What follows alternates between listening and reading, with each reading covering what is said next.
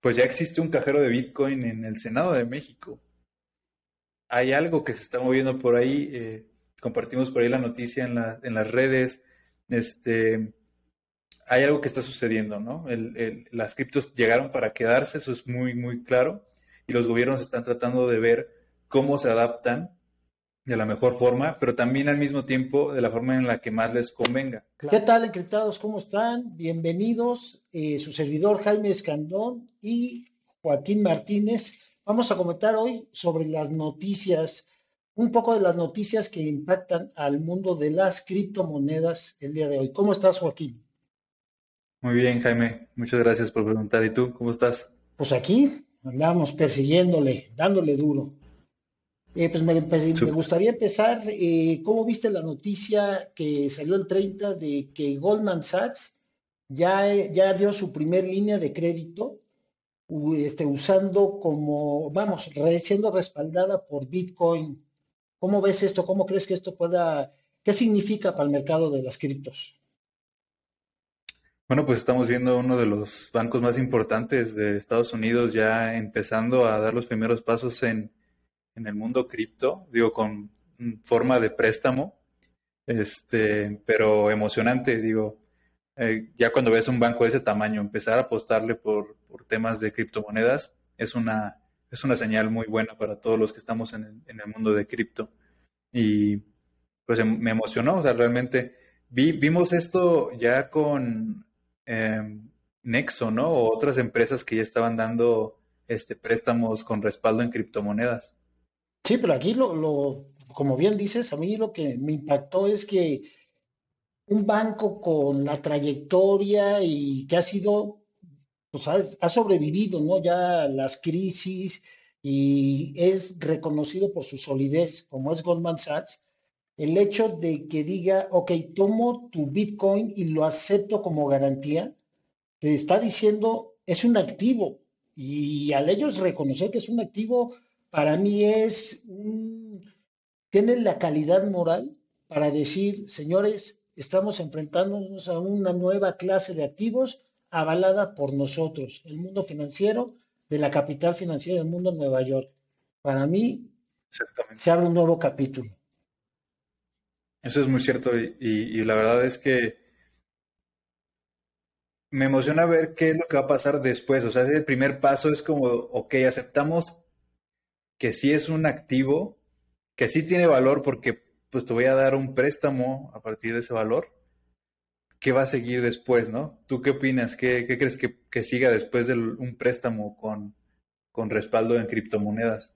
Bueno, pues primero al reconocerle el valor como activo, pues ya tienes una cosa que el mercado le tenía mucho miedo, que era, pues es algo etéreo, algo que no existe, algo que no tiene valor per se. Pero si yo ya lo tomo como garantía, pues es darle esa, esa validez que es el primer paso. Luego ya el segundo paso ya vendría que lo pudieses usar para ti, otro tipo de transacciones.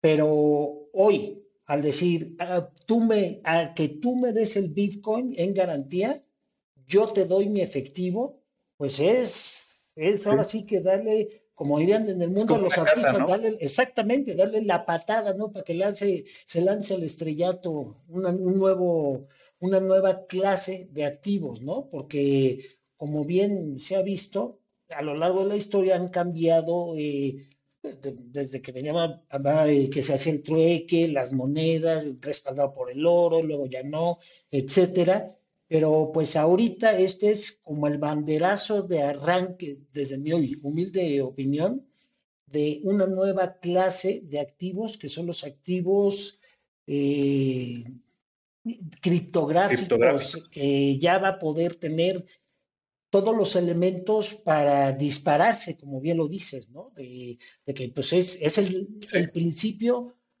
que sigue, no lo sé, pero de que esto va a ser grande, sin duda alguna. Sí, y ya, ya, hemos visto em, otras empresas que están empezando a darte cashback con sus tarjetas en, criptomonedas. Vemos eh, algunas empresas que, que, como Goldman Sachs se están metiendo a pues ahora sí que respaldar la, el valor que tiene Bitcoin como tal y darle incluso un sentido financiero que era el punto por el cual se creó este, este criptoactivo, ¿no? Así Qué emocionante. ¿Qué, otra noticia eh, te llamó la atención en esta semana, en estos últimos días? Pues a mí, este, algo que, algo que son, que se ha comentado mucho y se ha criticado mucho desde, desde, vamos, de finales del año pasado, inicios de este, era el tema de que para el tema de generar las criptomonedas o la minería, eh, que se, genera, se gastaba muchísima energía, de que era algo que iba, eh, o sea, si estamos apostándole al futuro, aquí estás diciendo, bueno, pero ese futuro está destruyendo nuestro planeta, entonces a la vez como que era contra, ¿no? Contraintuitivo. Y, y aquí me llamó la atención que Bitso ya tomó, eh, dio los primeros pasos al, al, ellos empezar a comprar este, bonos de carbono para contrarrestar eh, lo que ellos se consume o lo que consume el mundo de, la, de las criptos. Sí, es como su forma de decir que, que, van a apoyar ¿no? la parte ecológica que está en movimiento pues, actualmente en todas partes, que sí fue algo muy criticado en la parte del, del Bitcoin, de que pues para que funcione toda la red necesitas estas computadoras superpotentes que están gastando muchísima electricidad y que pues la huella de carbono de Bitcoin sigue siendo altísima, ¿no? Y no nada más de Bitcoin, de otras criptomonedas. Y también eso, eso está padre porque impulsa otros proyectos al mismo tiempo que, que traten de hacer más eficientes sus procesos y su, su forma de ejecutarse para que no estén necesitando estas computadoras tan, tan potentes.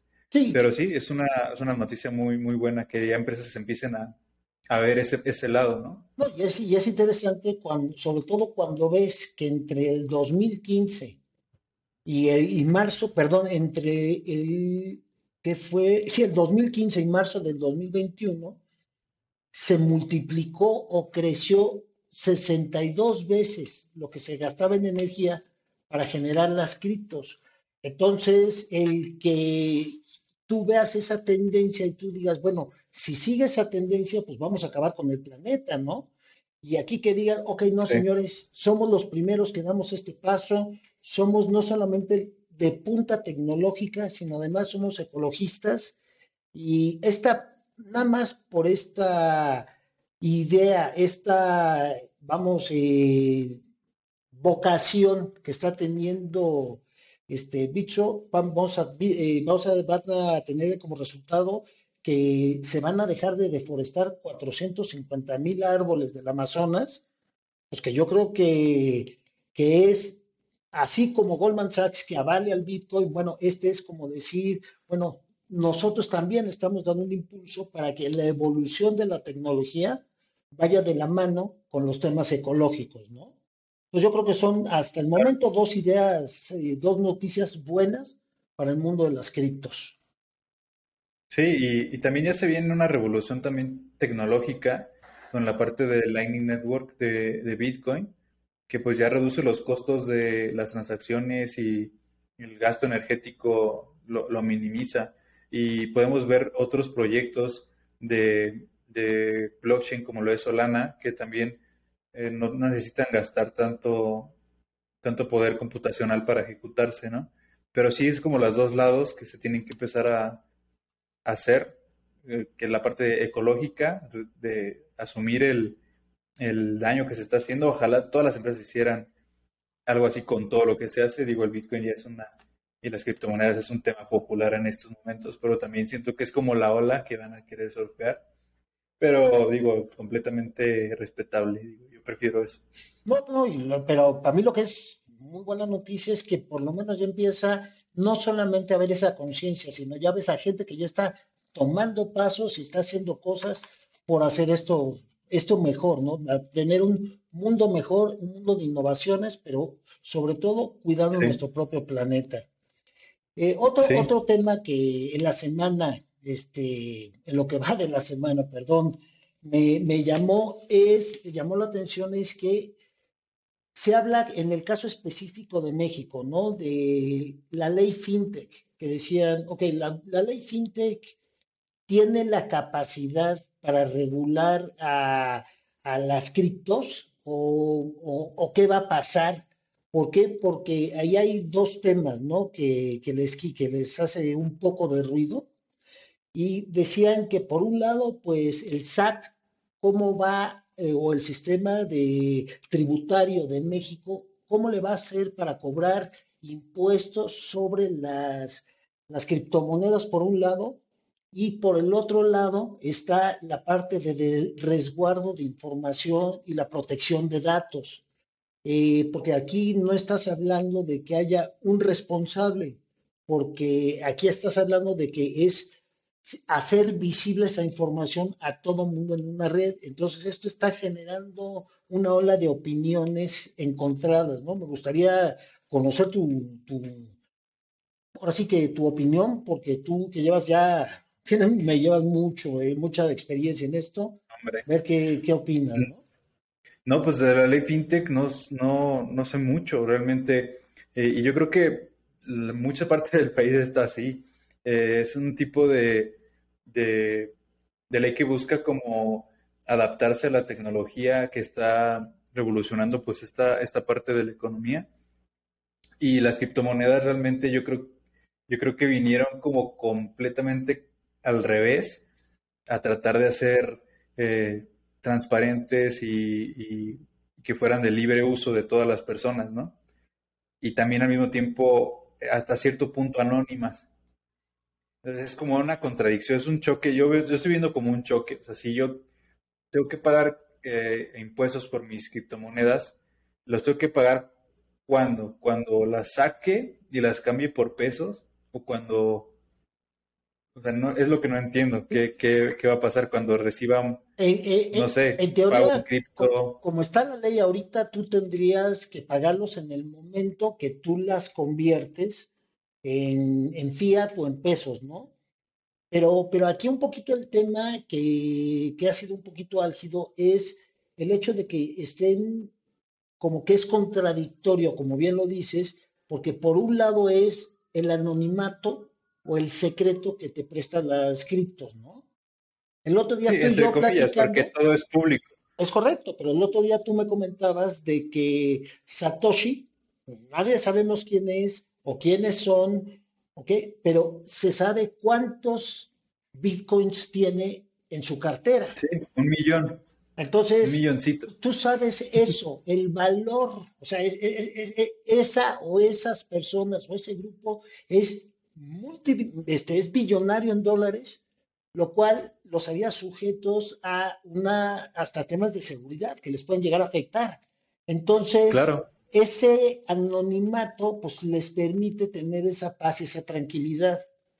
Ahora, hay... exactamente, porque es lo que se rumora, ¿no? Que, que, su cartera, o sea, se ubica que la cartera principal aún tiene un millón de bitcoins, ¿no? Pero sí, no sabemos quién la tiene exactamente.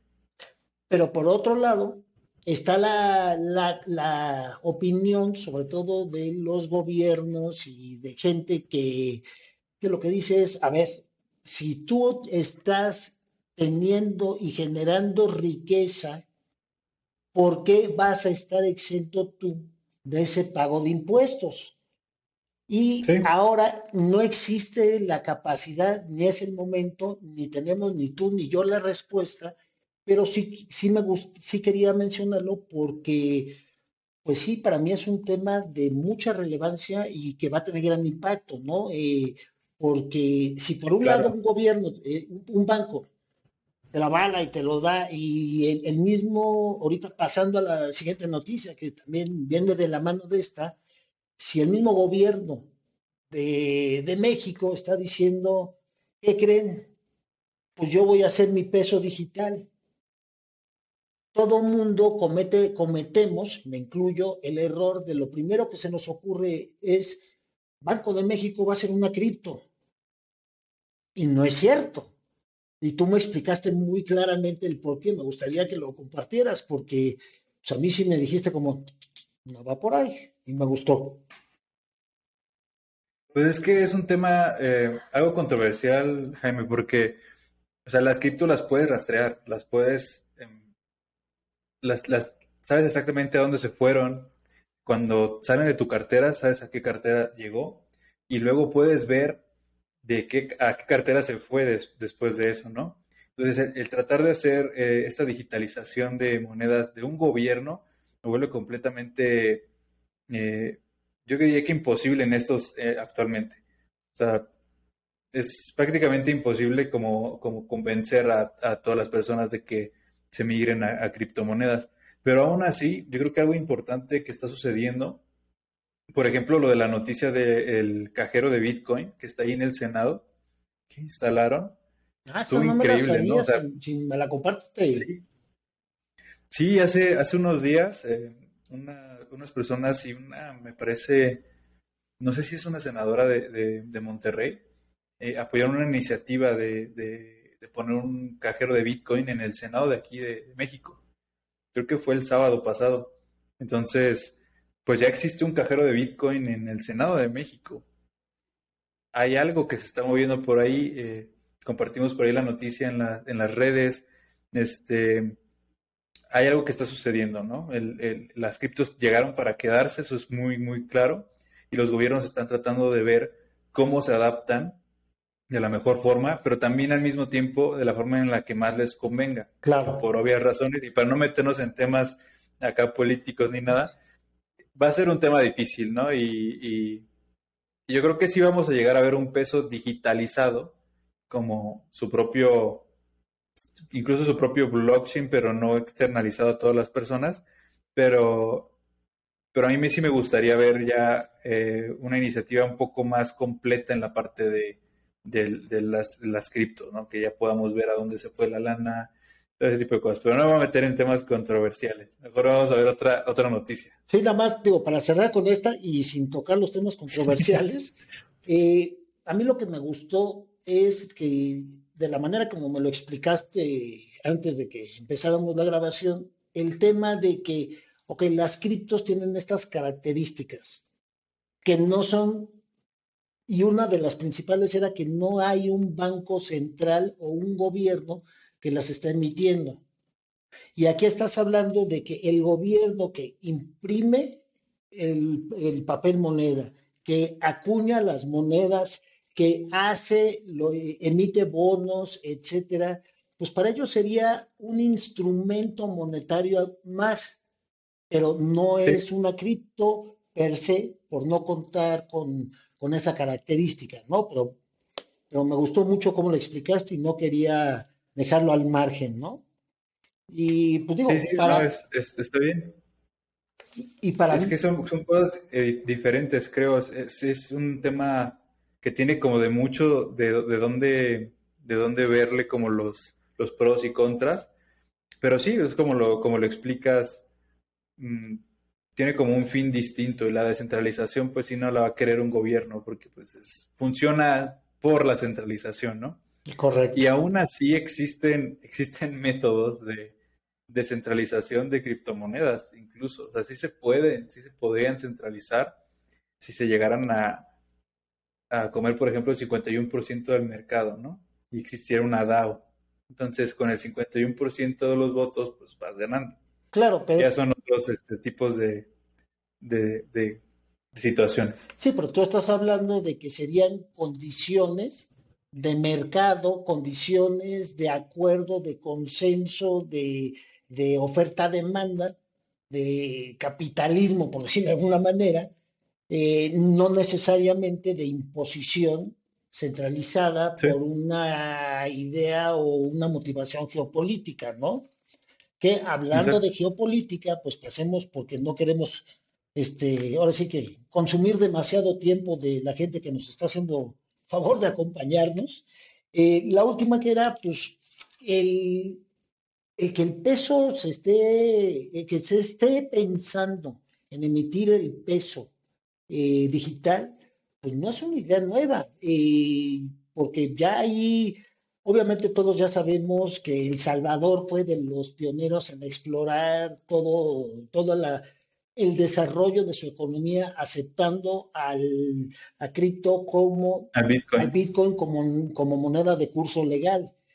Eh, pero tú ahí me, me, corregiste y me dijiste que no era el único. Si nos quisieras platicar más de eso, porque esa, ahora sí que... Sí, sí, eh, digo, hay, hay muchos países de los que no se habla mucho. Yo ahorita no tengo el dato, pero ya existen varios países que aceptaron Bitcoin y criptomonedas. Eh, aparte de Bitcoin, como moneda de uso legal o intentaron hacerlo. Pero ahorita estamos viendo la noticia, la más actual, creo que es de Panamá, me parece, que están ya intentando, no sé si ya lo lograron, lo único último que vi es que ya estaban a punto de eh, aceptar Bitcoin también como una moneda de, uso legal.